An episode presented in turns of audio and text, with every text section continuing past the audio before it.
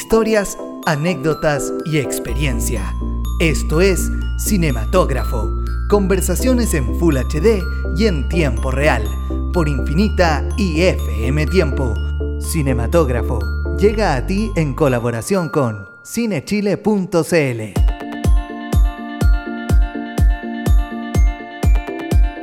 El director soviético Andrei Tarkovsky dijo alguna vez, el trabajo de un director es recrear la vida, sus movimientos, sus contradicciones, su dinamismo y sus conflictos.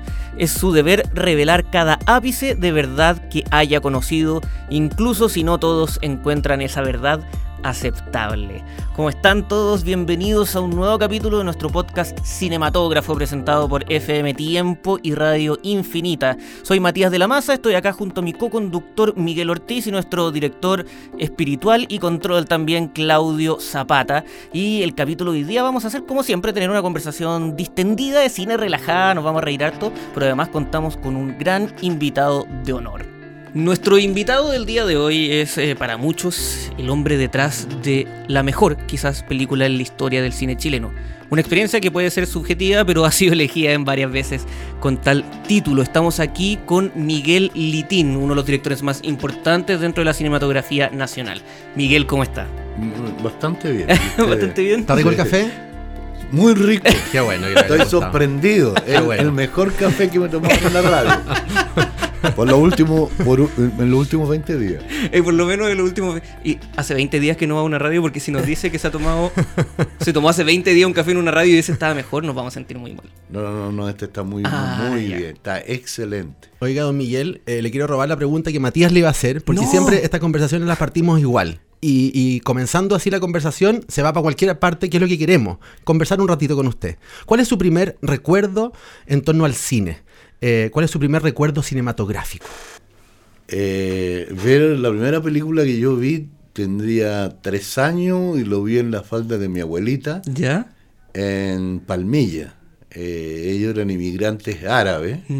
Y, y mi abuelita tenía un, un huerto frente a la estación y un día bajó un señor ahí, pusieron una sábana entre medio de los árboles y se juntó mucha gente, llegó la noche, eso se iluminó de pronto y empezó la magia de ver una película y estábamos muy asustados, todos, todos, todos muy asustados. La gente grande, la gente chica, todo, de repente los niños empezamos a correr detrás de la pantalla para ver dónde, de dónde venían los ruidos, los sonidos, la música. La luz. la- y, y sobre todo el mar, porque salía el mar, me acuerdo Ah, mucho del mar, entonces, ¿qué mar? Si nosotros vivimos en Palmilla, que no, no, no, hay cerro y río, ahora con menos agua, por supuesto. Sí, bueno. Pero, pero no, no había mar. Y entonces eh, eh, es- fue de júbilo, de júbilo, de júbilo, absolutamente. ¿No se acuerda el nombre de la película o qué, de qué No, se no, trataba? no, eso no, no, sí bueno, además tenía tres años. No, como- no, no, no, no me acuerdo de las imágenes en blanco y negro, Mm. de los caballos que corrían, caballos estábamos muy acostumbrados a ver, por supuesto en Palmilla, Mm. es una aldea campesina, pero mirábamos entre medio de, los de los árboles, de la fruta, de, de, de dónde, de dónde venían las cosas. Y, y eso se quedó como un misterio para siempre. Y Mm. cada vez que veo una película me acuerdo, me acuerdo, o tengo la misma sensación de, Tal como lo cuenta, parece una escena de una película, de hecho. Claro, Mm. y sobre todo si tomas en cuenta que mi abuelita Matilde, ella no hablaba español. Ya. Entonces eh, ella decía como dos o tres cosas en español nomás. Ya. Y, y- y me acariciaba y me decía Habibi, que quiere decir en, en árabe, quiere decir mi amor, mi niño, mi- mi- la luz de mis ojos, etcétera Estas cosas de las mil y una noche. Usted es palestino griego, ¿no? sí, sí, o sea, soy chileno. No, por Claro, supuesto, claro. Pero, pero de Soy, ascendencia pero soy requete contra re chileno. lo sabemos. Pero muy chileno, y entonces me ocupo siempre de las cosas chilenas y siempre en todas partes soy chileno, y, y- y en todas partes, en los países del este, en los países del oeste, eh, en los países de oriente, del medio oriente, en todas partes soy chileno. Mi hermano, mi abuelo eh, paterno son de Beisajur, una aldea palestina, Ya. Ya.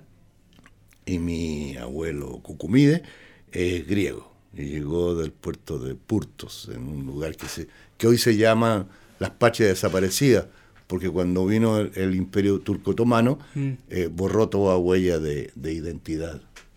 ¿Qué- cu- ¿Cuándo es que eh, Miguel Litín decide ser cineasta? ¿Hubo un momento, algún hito o fue un proceso Sí. gradual? Sí, no, no, eh, eh, ¿Por qué se ríe? Sí. Algo no nos Se- quiere se le- contar. Se le Algo- dibujó No. inmediatamente una sonrisa en la cara. no, es que está, está escribiendo mis memorias. Ah. Entonces, Este, ¿qué, qué capítulo es este? No, este capítulo cuando tenía como tres años y ya van como 400 páginas y digo, no, ¿cuál no? Entonces, eh, eh, también es de película, porque yo iba con una tía, hermana de mi, de mi mamá, al cine los días domingos, a Santa Cruz, de ahí el cine Victoria. Ya. Y íbamos a la matiné porque se daban las películas, eh, ella tenía unos pocos años más que yo, ¿no? Y veíamos las películas de para niños. Y se equivocaron y dieron Roma Ciudad Abierta de Rossellini. Y, y yo tenía nueve años y muchas inquietudes de tipo espiritual y muchas inquietudes de tipo social y política, porque vi- estaba en un internado de, eh, de- de curas alemanes donde no nos dejaban eh, tener relaciones con los niños de afuera, porque eran los rotos y nosotros éramos supuestamente los no rotos. Sí, Los- claro. Entonces incluso nos castigaban. Entonces cuando yo vi en Roma Ciudad Abierta esa relación entre eh, eh, sectores eh, católicos, cristianos, comunistas, socialistas, obreros, sin clases sociales, luchando por la libertad, para mí se completó un ciclo de mi vida y empezó otro, sabiendo qué es lo que yo quería hacer. Director de cine. Quería hacer películas, sí. Y entonces me interesó mucho después la vida de, de- de- de Roberto Rossellini, y realmente es apasionante. Y, y pasé eh, luchando contra el colegio y contra el tiempo hasta que logré salir y en cuanto salí de ahí, de ese infierno donde estaba, eh, eh, arranqué a Santiago a estudiar arte dramático. Estudié en la Universidad de Chile, en la Escuela de Teatro. eh, no habían escuelas de cine. No. Y, y de la Escuela de Teatro, que eh, recuerdo maravilloso, fantástico, y dirigir teatro y escribir teatro. Mm. eh, pasé a cine experimental de la Universidad de Chile y ahí fui ayudante de todo el mundo y ahí hice mi primer corto. Y, ¿Era el Mateo? así- ¿Era el Mateo de la universidad? ¿El alumno más así como más aplicado? En- en- ¿De dónde? ¿De cuál? ¿Tenía buenas notas, Litín?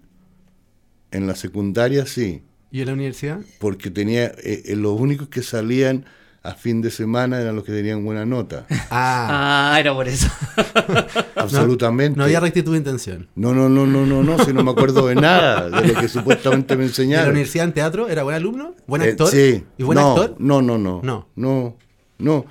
Eh, yo hice varias películas eh, de actor, ya. pero era porque era el asistente del director y siempre el director no encontraba el, el actor. Y me decía, ya tú, pero ¿por qué yo? No, porque tú estudiaste teatro. Y ahí estoy en una serie de películas que son películas realmente de, de iniciado, de principiante, y estoy yo figuro como, Como actor ahí. No, no, no, no, pero yo no la he visto ni. ¿Ni quiero verla? Ni pretende verla. No, yo nunca, nunca, nunca quise ser actor. Y eso lo saben mis compañeros en, en- en la escuela de teatro. Porque cuando me elegían para que interpretara los papeles en las obras de fin de año o en las obras en las cuales se iban a poner notas, yo sufría mucho. Porque les decía a los profesores, ¿por qué no ponen a este? Si este es mucho mejor que yo. No, y me elegían a mí y, y- y era un desastre. Pero yo lo hacía. Ahora, sí respeto mucho a los actores y justamente por haber conocido y saber ¿ah? es que los respeto mucho más todavía Mm. y tengo muy buenas relaciones y creo yo que yo estoy muy contento de todos los actores de mis películas 1969, un hito del cine chileno y además tu primer largometraje, El Chacal de Nahuel Toro.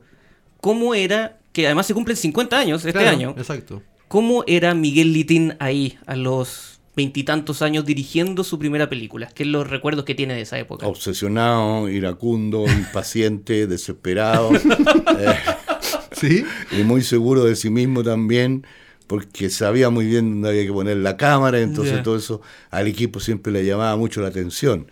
Y la clave está en que yo trabajé mucho tiempo antes haciendo televisión.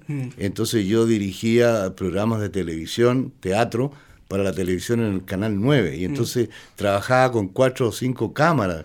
Y de repente trabajar con una sola, pues me parecía realmente fácil. Claro, ¿no? claro. Pero no, es que, es que sí sabía lo que quería hacer. Mm. 50 años después, Don Miguel, ¿la haría igual la película? ¿La haría de nuevo? ¿La ha visto de nuevo? ¿Le gustaría meterle mano? No, no, no, no, no la tocaría y no, no, no, no la tocaría. Sí, la he visto de nuevo.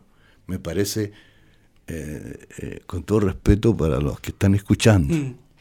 no crean que soy un engreído. La película ya dejó de ser mía hace mucho tiempo. La vi el otro día en Nahuel Toro, junto con la gente que sobrevivía después de 50 años. Me pareció increíble. Me ¿La mejor película del cine chileno? no, eso yo no lo diría jamás, porque no creo en- ni en lo mejor ni en lo peor, sino que creo que las cosas existen en su tiempo y tienen un valor. Ahora, sin duda que eh, la he visto en tantas partes del mundo, desde Nueva York a Calcuta, en la India, en el Medio Oriente, eh, en los lugares más sofisticados, en París, y la película me parece que tiene una fuerza que es la verdad, y que esa verdad es irrefutable hasta hoy. ¿Eso es lo que la hace como una película universal? Yo creo que sí, ¿ah? ¿La Yo verdad? Creo que sí, la verdad, la verdad escénica, la verdad en que la gente cree que está viendo algo que realmente ocurrió. Mm. Bueno, realmente Sí, ocurrió, pues además. la película está basada en, y la película es ficción, está actuada por actores y por la misma gente de Nahuel, Nahuel Toro, a quien saludo desde la radio, ojalá la estén escuchando. Me gusta mucho eso cuando los futbolistas hacen esas Sí. Eso sí me hubiera gustado a mí ser. ¿Futbolista? Eh, no, bueno, pero en el momento en que hablan. No, no jugando, Mm, dando eh, entrevistas. mm, en- jugando me hubiera encantado haber, haber jugado bien, po. ¿En Palmilla no jugaba? pero fui no, no, en el colegio jugué al arco, sí. Ya, Mm. Me gustaba mucho, era muy admirador del Sapo Livington. del sapito. Sí, sí. Fui hasta seleccionado alguna vez de mi, de mi colegio. Ah, Pero, mm, pero así, bueno, bueno, no. Me- bueno, me refiero, me gusta mucho cómo dan las entrevistas. Son muy así como que miran para Sí, los lados, no miran a los periodistas, miran, están como pensando en otra cosa. sí. es. Tienen como una cosa como muy estructurada de cómo hacer la entrevista que van a dar, que siempre es como mirando un poquito para el lado, saludos a eh, alguien que me está viendo ahí en eh, Tongoy. Claro, ahora en este caso en Nahuel, en Nahuel Nahuel Toro. Toro. Y, y- y- y- y- y pude convivir con la gente. Esto, esto ocurrió hace como un mes atrás. Y yo lo filmé, filmé Mm. muchas cosas, filmé eh, a la gente que había participado, me encontré con señoras que eh, eran ya gente de edad, Mm. por supuesto, y me abrazaron decían, ¿se acuerda de mí? Yo era la joyita, la, la jovinita, y la jovinita en ese momento tenía cuatro años, cinco años, Mm. o un señor que todavía tenía noventa y tanto y todavía me contaba a mí la película, lo que había visto cuando filmaba y, cómo, y qué es lo que hacía yo. Entonces era, eh, entre muchas otras cosas, eh, eh, eh, y allí el alcalde, que era mm, eh, un, un ex Árbitro. árbitro de, muy famoso. Carlos ¿no? Chandía. Carlos Chandía, sí, sí. Sí, eh, Estuvimos juntos, caminamos por la ribera del río Ñuble y recordamos la película y después la película se proyectó junto con la gente que la había hecho 50 años después. Créanme ustedes que son experiencias únicas. Me imagino. Y se llama, el, el- el- la ruta se llama Chacal de Nahuel Toro. Perfecto. Uno puede recorrer en el fondo de Nahuel Toro según, según el guion de la película, por así Según el guion de la película, claro, y lo que ellos han establecido por las riberas del río Ñuble. Es un caso único, ¿ah? Yo no conozco otro otra película que tenga... Como un tour. Sí. Sí, no, no, por lo menos acá en Chile no. Y el retrato que hace No, usted, en Chile no. No, de, de seguro no. el retrato no. que hace usted de, de Nahuel Toro, eh, el año 69. Eh, la mar- 68, ¿ah? Yo le voy a ¿68? decir, perdona, no, no los quiero rectificar. A mí me parece bien que digan, porque ya se celebró 68 a los 50 años, ahora se- estamos celebrando también 69 a los 50 años. Y ojalá se siga celebrando. Los 50 años.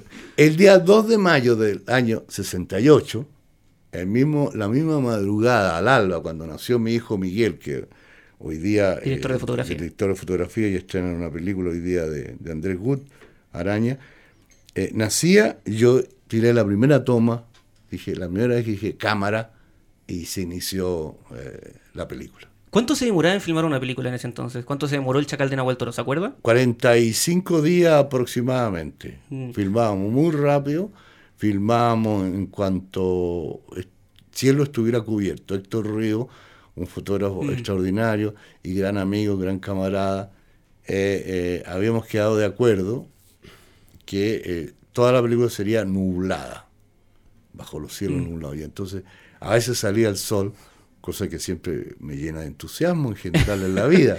Pero en ese momento era Pero frustrante. no, no, en ese momento había que esperar. Esperábamos, hacíamos unos ritos y, y para que se nublara y cuando se nublaba seguíamos filmando.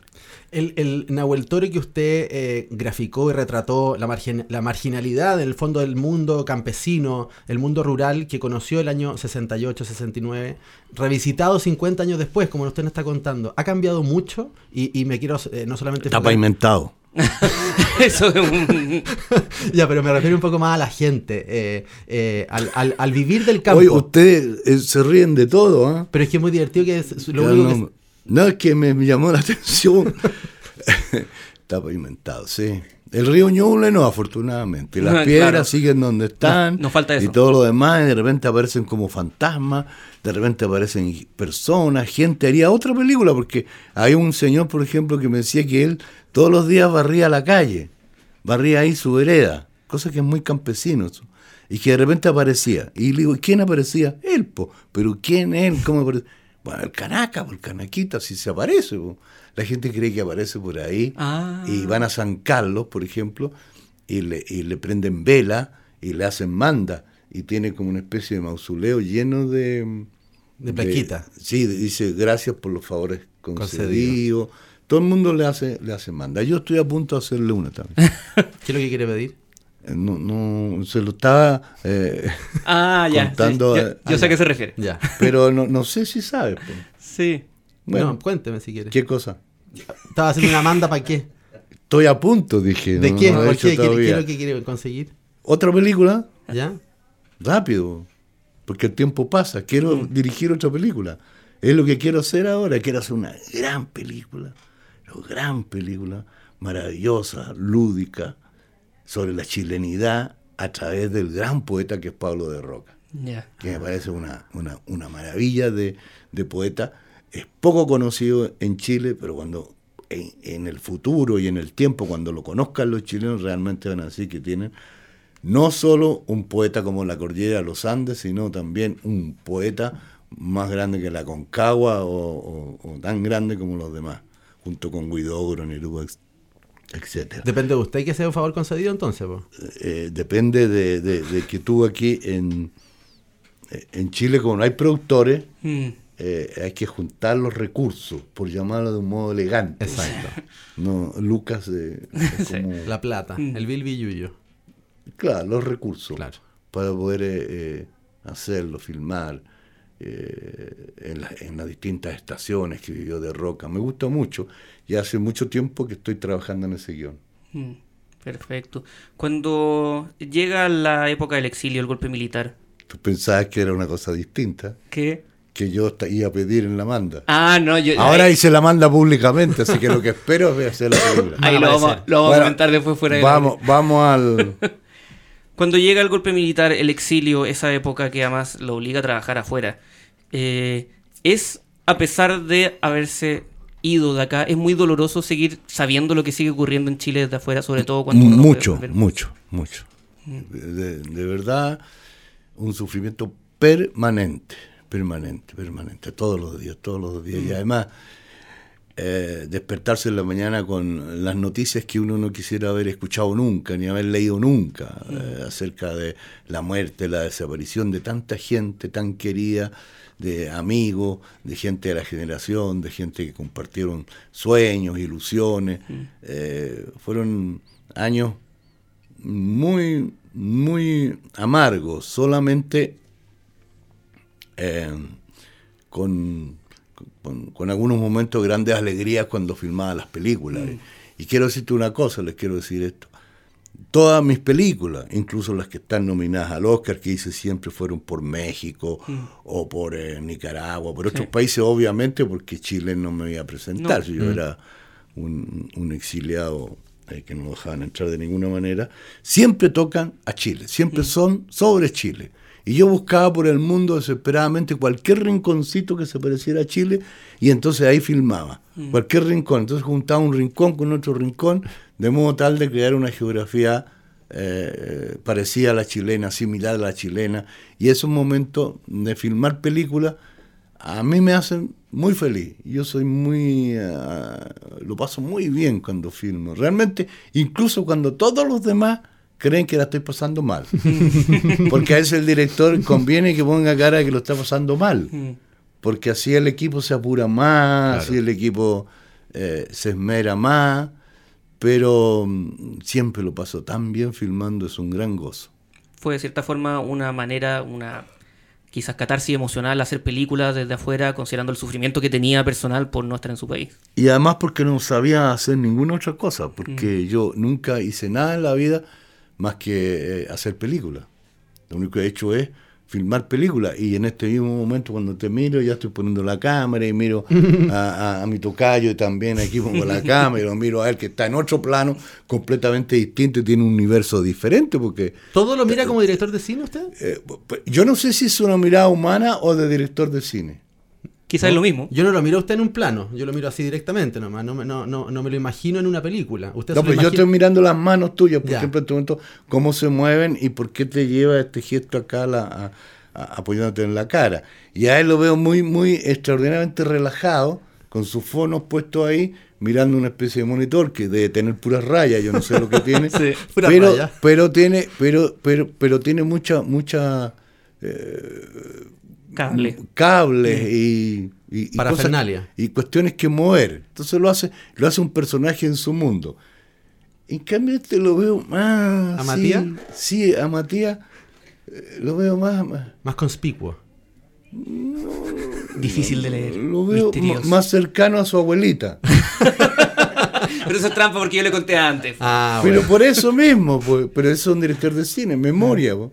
Es verdad. claro. Don Miguel, le quiero preguntar. Porque tu abuelita eh, te dijo que el viejo Pascuero no existía. Mi abuelita me dijo eso. Saludo a mi abuelita. Y eso me sí, saludemos a tu abuelita. Y, y yo creo que el viejo Pascuero existe todavía. Sí, estábamos comentando eso antes de, del programa.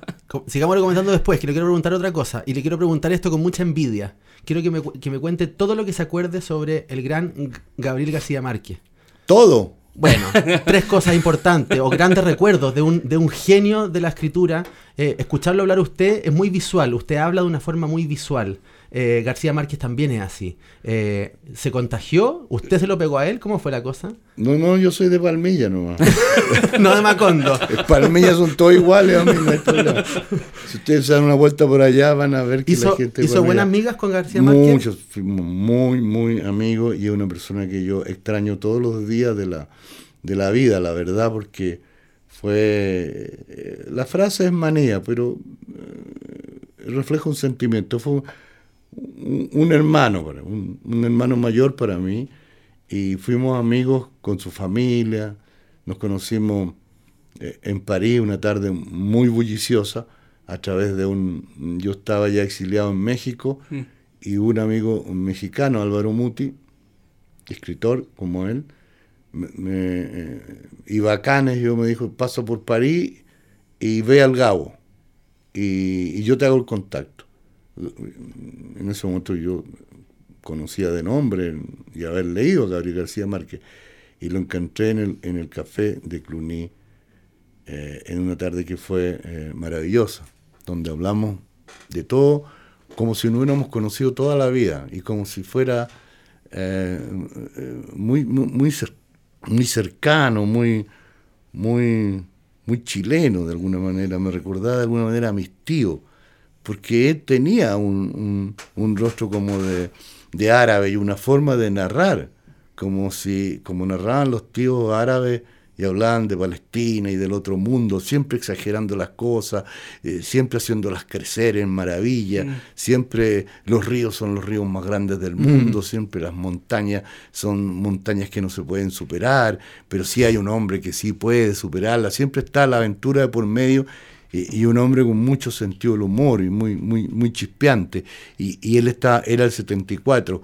Él, él, él quería saber mucho de Allende, él quería saber cómo era Allende, pero no en lo histórico, porque eso lo sabía él muy bien, sino en lo personal, en sus gestos, en su manera de ser, en su, en su cotidianidad.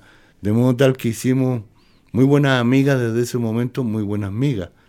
Y, y después eh, nos vimos en, en México Y por contarte algo que para mí siempre fue sorprendente, ¿Mm?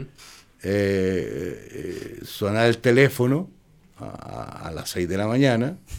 Eh, yo siempre me levanto temprano cuando filmo, el resto del tiempo me prefiero... No levantar. Seguir durmiendo. No, sí, me recuerda al internado. Que Ah, claro. y, y- suena y dice, hola Litín, soy Gao. Sí, dime quién. Vente para acá, porque quiero que veas algo. Bueno, imposible decir que no, por supuesto, vivíamos cerca además. Voy allá y entonces había comprado uno de los primeros eh, eh, eh, computadores, el Macintosh ¿Ya? uno chiquitito. ¿no? Y, y está en su, en, su, en su estudio. Y allá tenía una. Por allá eh, estaba la impresora, más lejos, a unos 6 metros de su escritorio más. Y ahí salía, lo que tú escribías aquí y salía allá. Impreso al otro lado. Entonces me dice, quiero que conozca esto que estoy haciendo. y entonces escribía y yo le leía, léeme, ¿qué escribí? Y leía desde allá lo que había No. escrito. Era, ¡Qué notable! era maravilloso. Mágico. Claro, y- y- y- y esta era eh, eh, eh, la obra de la, la crónica de la muerte anunciada. No le creo. Sí, pues, y entonces prácticamente todas las mañanas íbamos a, a ese juego maravilloso. Yo también quería saber qué es lo que pasaba con Santiago Nazar. Que, que- que se sabe desde un inicio que lo Sí, matan, sí, pero cómo él La noche en esa- que murió, el cómo día él, que murió. claro, ¿no? Soñó, soñó con, eh, eh, tu- tuvo unos sueños, después llega, el barco con el obispo, etcétera. Entonces era, era maravilloso eh, eh, asistir a la creación, propiamente tal. Él acá escribiendo y leyéndolo desde allá. Y así tuvimos muchas oportunidades en la vida, porque yo hice La viuda de Montiel, la película sobre un cuento de él. Eh, discutí mucho con él eh, de hacer algo sobre 100 años de soledad. No nos pusimos de acuerdo y entonces yo hice el recurso del método, que es la vida de un dictador, porque también intenté hacer el otoño del patriarca, pero tampoco nos pusimos de acuerdo y ya cuando estábamos como de acuerdo a través de, de amigos comunes, en México la gente es muy amiga, cuando son amigos son amigos de verdad, entonces habían amigos que hacían comidas, cenas, porque nos pusiéramos de acuerdo. Y, y ya estaba decidido, parece ser, pero yo ya había tomado la determinación de hacer el recurso del método, que es también sobre un dictador con eh, una novela de Alejo Carpentier. Entonces cuando ya me dijo, bueno, hazlo, ya. Yo le dije, no, ya no Pasó la quiero. vieja. No, ya no Estoy quiero. ocupado. Pero ¿cómo los amigos todos sorprendidos que te... No, voy a hacer esta hoy. Pero nos reímos mucho. Incluso fue un poco de alivio para él. Y otra cosa notable. Él, cuando yo estaba editando, él iba a la edición. Mira. Iba a, a mirar como... Un poco al revés de lo que ¿Cómo le hizo está? usted con, con la crónica. De alguna manera, claro, de alguna manera. Pero se entretenía mucho. Y y le gustaba, le gustaba mucho el cine. Entonces juntos hicimos la Fundación para el Nuevo Cine Latinoamericano, juntos fundamos la Escuela eh, de Cine de, de los Tres Mundos en San Antonio de los Baños. ¿Y se tomaban alguna cosita? ¿Un café? ¿Un, pen- un pencacito? ¿Algo? Whisky. ¿Whisky? Sí. ¿Sí? Un tiempo, sí. ¿Sí? Sí. Ah, En honor del presidente Chivas Regal. no quiero pasar publicidad. no, también Cutizar y de alguna manera. De lo Sí, que hay. claro. De lo que hay. Sí, sí, sí, sí, sí. No, eh, eh, eh, Gabo era un, un gran anfitrión. Pasábamos años nuevos juntos. Me acuerdo de una escena en un año nuevo que estábamos en mi casa y entonces estaba, estaba todo lleno, lleno la casa. eh, Era una casa modesta, pero, pero bien. Eh, eh, estaba todo, todo lleno, lleno, lleno, y de repente me voy para la cocina y en medio de platos, vasos y todo lo, y botellas vacías, en un rincón están discutiendo sobre literatura, ¿no? Carlos Fuente y Gabriel García Márquez. Y me dijeron, no te metas, no te metas. ándate de aquí". Y yo, me fui. Yo le iba a avisar. Pero era, era notable. Si yo pudiera filmar esa escena. Todo eso va a estar en su, en sería- su memoria, me imagino, ¿no? Ah, por supuesto. Ya, eso ya. sí. Nos podemos quedar tranquilos. Me gusta esto porque es como un adelanto de las Sí, de... sí, sí. Ah, sí, sí. Un tráiler. Eso, claro, un tráiler. Miguel, cuando vuelve a Chile, ¿qué lo sorprende positiva o negativamente?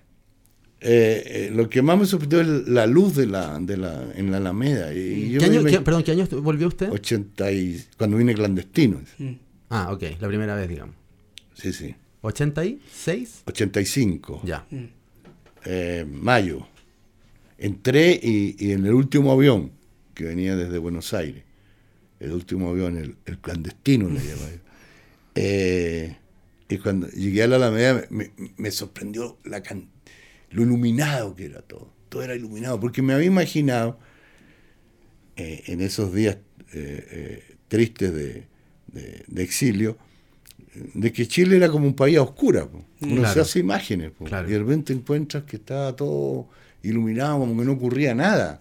Solamente que la gente andaba muy apurada nomás. Claro, faltaba poco para que el toque queda, por lo tanto era natural que todo el mundo Apurara el paso. apuraran el paso, los autos iban más fuertes, todo era, era como una película en, en cámara rápida, pero todo me llamó la atención la gran luz de la, de la, de la Alameda. Y cuando ya regresa a vivir.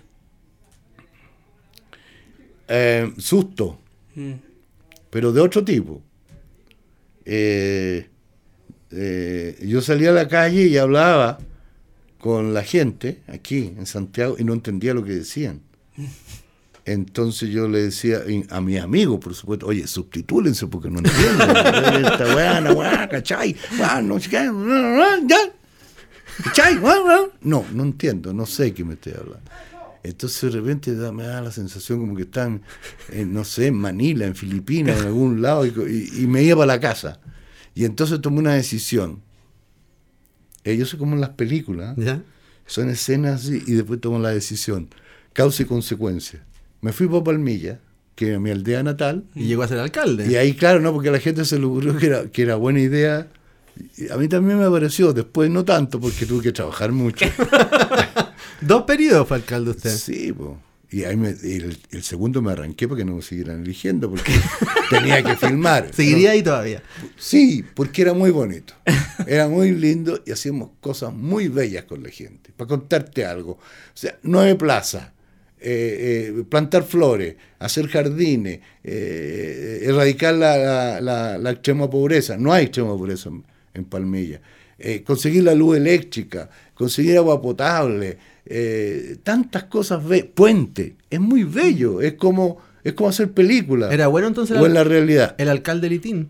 ¿Era, Bueno, era el- buen me- alcalde? Me reelegían, yo Claro. no sé, y, y, y todavía cuando me ven por ahí en la calle me agarran, yo paso en Palmilla, me dicen, oiga, don Miguel, ¿y por qué no se presenta de nuevo? No, le digo, porque está todo muy bien, la alcaldesa es muy buena, tiene el pueblo limpio, tranquilo, ¿para qué, para qué vamos a...? No, no, no, no, si es que estoy escribiendo, ¿me entienden? No, no puedo. La gente entiende ah, ah, también otras circunstancias.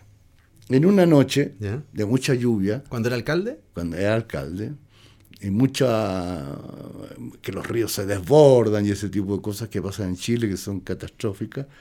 Entré de repente muy mojado, ya me había metido al agua no sé cuántas veces, a tratar de salvar a unas señoras que no querían salir de la cama y la cama flotaba en el agua, todas Ya, esas cosas que, que no son de García Márquez, sino que son de la vida. Chile. De Palmilla.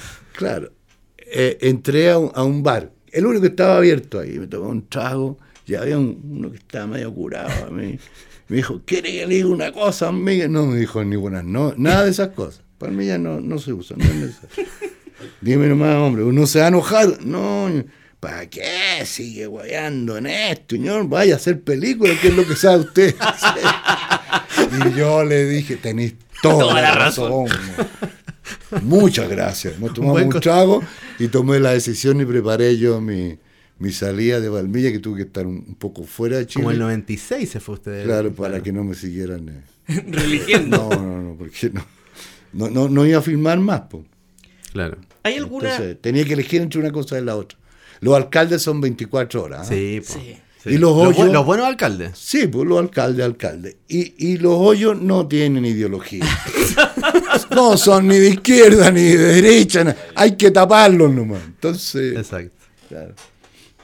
¿Has reflexionado por qué la chilenidad es algo tan importante de sus películas hasta el punto en que llega a ser casi un aspecto medio documental, a veces incluso dentro de las historias de ficción? Sí, son, son porque me documento mucho, mm. justamente, y recreo las cosas que he visto, que siempre las cosas que he visto antes las recreo en, la, eh, las, recreo en las películas.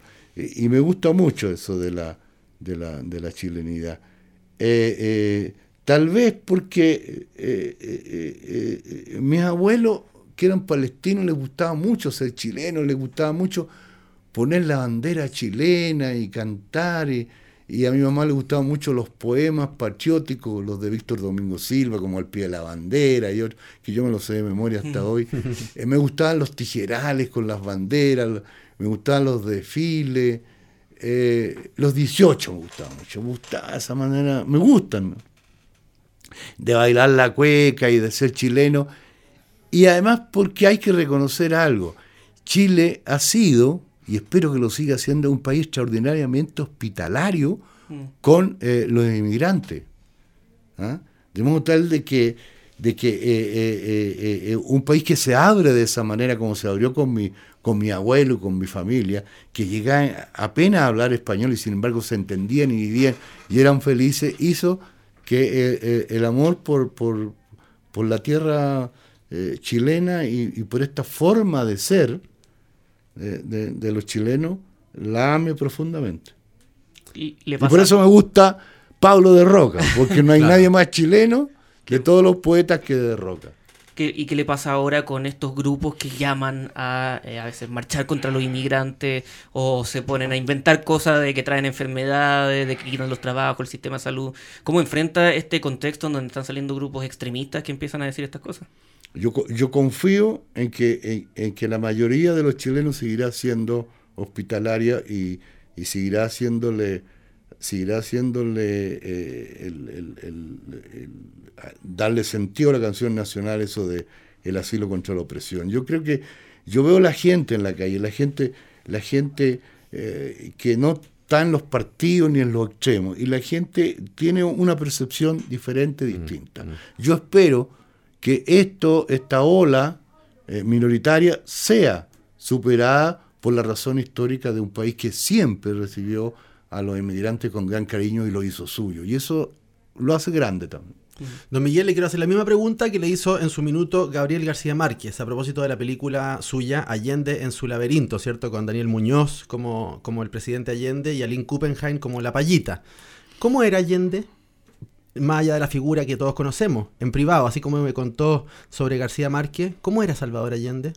Era un hombre tan afable, era un hombre eh, eh, de gran ternura y de una inteligencia muy rápida, eh, un hombre con un, con un sentido del humor y de amor a la vida extraordinario. O sea, le gustaban las flores, amaba a los perros, se veía una mujer bella, no dejaba de decirle algo, lo que es natural eh, porque hay que, hay que honrar a la belleza. Eh, era, eh, era, un gran, era un gran amigo, además. Era un gran amigo de sus amigos. Era un, chileno extraordinario. Yo cuando lo veo decir y escucho sus discursos, lo veo, no y digo, pues yo pensar que estaba ahí como detrás por ahí, mm. pero esa persona que estaba ahí, que yo lo estaba escuchando, ahora crece con el tiempo. Mm. Cuando los conceptos que dice, o cuando ese discurso en Guadalajara, o ese discurso, por ejemplo, en, en las Naciones Unidas, mm. en que las Naciones Unidas se pone de pie tanto, con razón, 15 minutos o más para aplaudirlo, y estuvimos tan cerca de tocándolo, y eso, pero el hombre tenía esa capacidad de la transformación, de, eh, de hacerse poseedor de una historia, y esta historia era la historia de Chile, y entonces pues transmitía y proyectaba con, eh, con grandeza. Y era un hombre capaz de, de, levantarse muchas veces, no importa cuántas veces cayera, él se levantaba. Y él eh, mantenía en alto eh, el, optimismo hasta el final, hasta el final, hasta el final de su, de su grande, de, su, de sus momentos. Tanto, yo lo vi tanto en, la, en, la, en las derrotas como en las victorias electorales. Y sin embargo, mantenía la, la, serena firmeza. El como decía. temple. Claro, y él hablaba decir con serena firmeza. Y ¿Así lo decía él? Y vigil energía, claro, era uno, uno de los leitmotiv de sus discursos. ¿Era cinéfilo Salvador Allende? Sí, sí, sí, le gustaban mucho las películas, sobre todo las películas de los westerns. Ah, ¿sí? Películas de- de- El bueno, sí. el malo y el feo. To- Todos los, los westerns le gustaban mucho. ¿Qué es lo que ve usted, don Miguel? ¿Qué está viendo usted? ¿Nos puede recomendar alguna serie, alguna película que le haya gustado hace poco? ¿Ve Netflix? ¿HBO? ¿Se conecta con, la, con el streaming? Eh, Sí. Yo soy un streaming. Eh, sí, sí, las veo. Las veo, las veo, las veo, las veo. Eh, eh, eh, desafortunadamente no, no hay cosas muy, muy, muy buenas últimamente. ¿ah? Eh, como que, por ejemplo, hay mucho narco, muchas series de narcos que llegan a ser aburridas porque es lo mismo de lo mismo de lo mismo. Estoy de acuerdo con usted. U otras cosas así, ¿no?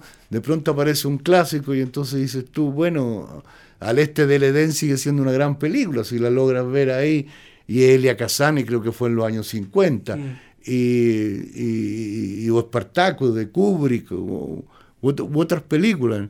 Las películas clásicas siguen siendo, siguen siendo realmente muy buenas, pero eh, me ha desilusionado un poco lo, lo de los sitios, no sé cómo se llaman. Netflix, Netflix, HBO, sí. Amazon Prime. Mm, Sí, pero para no dar nombre, digo, el, el, Ya nombró el- Chivarrigal, ya podemos decir marca. el, el- el espacio, los espacios, porque podrían, eh, eh, eh, se han llenado de, de mucha basura virtual. Mm. Y últimamente eh, mucha violencia gratuita, ok, violencia gratuita, ¿no? sí. y los falsos documentales. Y eso sí que no lo soporto. Yo creo que un documental puede ser malo, bueno, lo, lo que quiera, eh, pero no ser falso. Tiene que decir la verdad. Como el cine, quizás. Bueno, es que si no, no es documental. Mm. Pero te lo hacen pasar como si fuera documental. Sí. Entonces, eso no, no me parece muy positivo. Pero de todas maneras veo dos o tres películas al día. Es que tengo que ¿Dos verla. películas diarias? Bueno, es que yo soy director. ¿Todos los días? Yo soy dire- sí, director del, eh, del, eh, del Instituto de Altos Estudios Audiovisuales de la nueva Universidad Estatal de O'Higgins. Perfecto. Y, y- y tengo por ahora la misión de formar nuevos cineastas. Y es algo que me apasiona. Mm.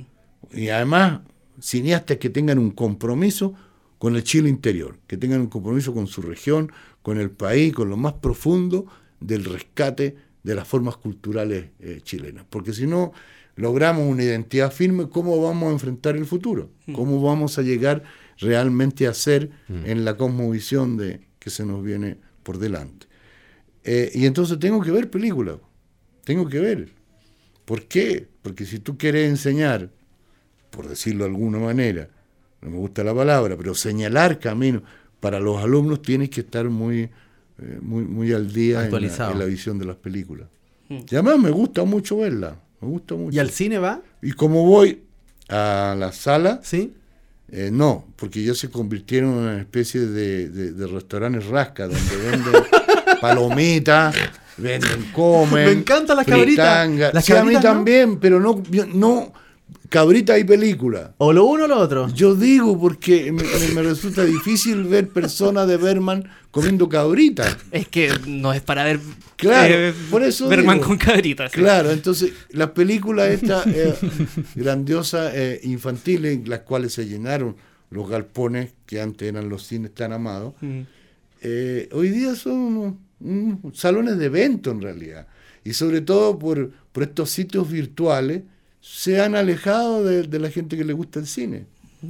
Y luego en Chile, pues para que den una película chilena cuesta mucho. ¿eh? Y para que la mantengan en pantalla cuesta mucho.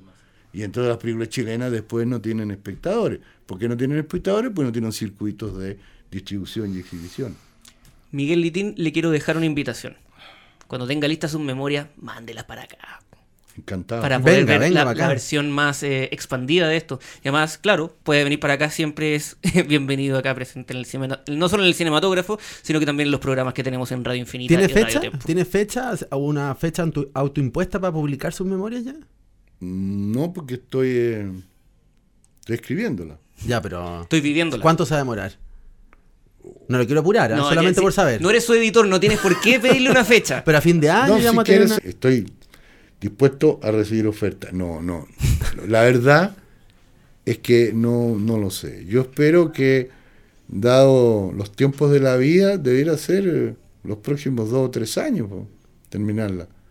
Me gusta. Porque mm, em, son muchas cosas, son muchas Mm. cosas. Van ahora haciendo otra y otra y otra y otra. Y, y he sido testigo eh, de la época, he sido de alguna manera testigo de un tiempo, he sido amigo y conocido de tanta gente, solo por nombrarte alguno, te he nombrado, trabajé con Allende al lado de él, Mm. eh, fui discípulo muy cercano de, de Luis Buñuel, eh, fui amigo de... Ahí podríamos hablar de- otra hora de- entera. de García Márquez, escribió un libro sobre mí, etcétera. Eh, grandes conversaciones con, con Fidel Castro, grandes con- con- bueno, conocí eh, una parte de la historia de- de- del siglo pasado, que suena Mm. extraño, y, y- y de este siglo. Don Miguel, tengo entendido que eh, lo están postulando para el Premio Nacional de Artes de la Representación y. La y representación audiovisual. audiovisual.